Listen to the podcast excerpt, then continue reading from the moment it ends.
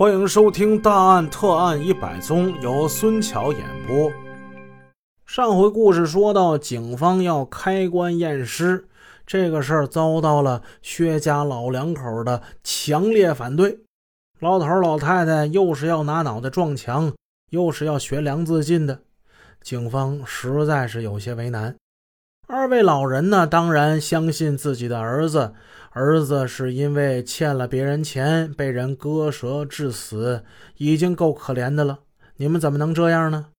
亲情相连，当然是不让开棺验尸。见家属强烈反应，人也已经死了，警方只好作罢。经查，薛奎为人木讷。平时是少言寡语，性情孤僻，平时很少与人来往，好似离群独居一般。他常年骑着个破车，在涿州附近做小买卖游荡。此人单人独往，没跟人合过伙，因此警方想对他有更多的了解，这难了。周围的人对他了解都不多。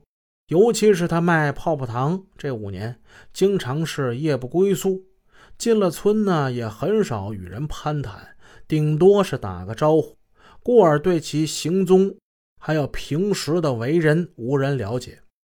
在村里呢，他就像一个多余的人，无人知其根底。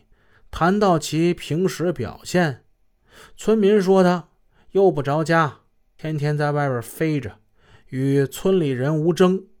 谈不到好，也说不到坏，以致断舌在家长达半月，竟然毫无一个乡亲发现。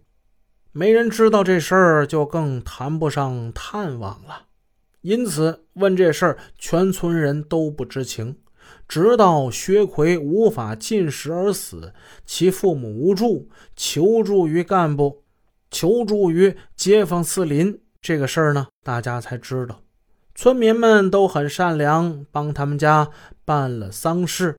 家属不让开坟验尸，那也不能不能强刨啊。警方没办法，只得是去薛奎坟前去看一看。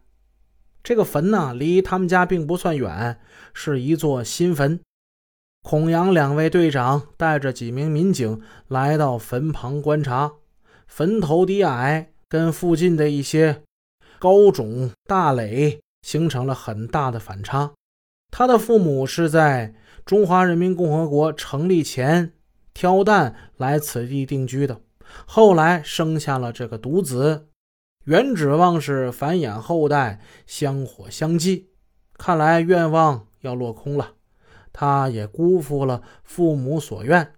世上哪有日久不败的贼匪呀？光天化日之下作恶。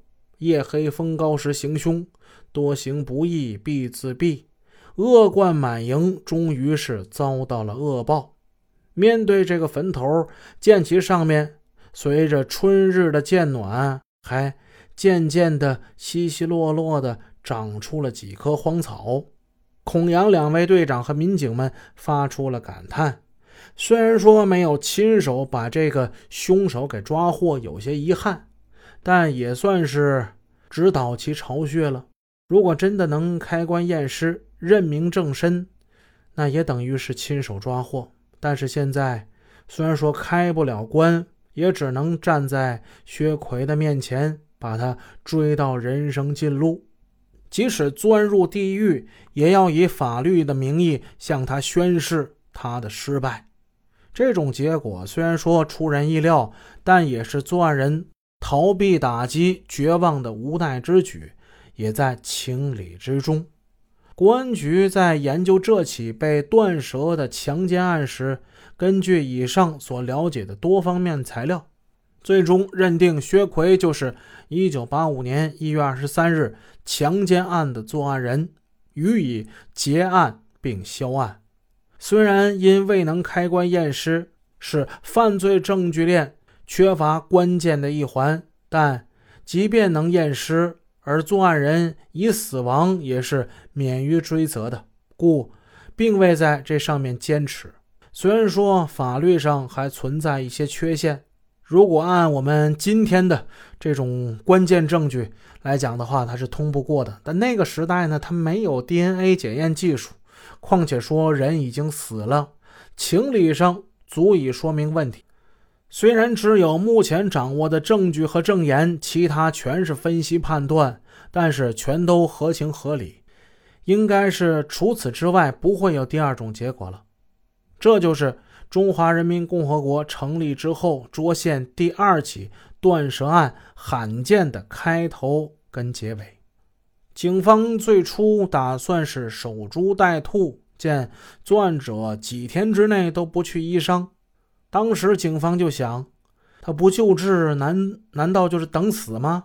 事实呢证明确实是如此，因为他知道一旦救治，身份败露，东窗事发，他身上应该绝对不会是一两起强奸案，所以他认为这个事儿啊，只要是捅漏了，他就是一个死罪呀。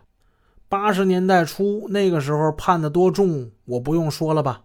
咱们之前介绍过流氓罪，很多我们现在认定的轻伤甚至是轻微伤，在那个年代一旦被判成是流氓罪，他大概率是个死刑啊。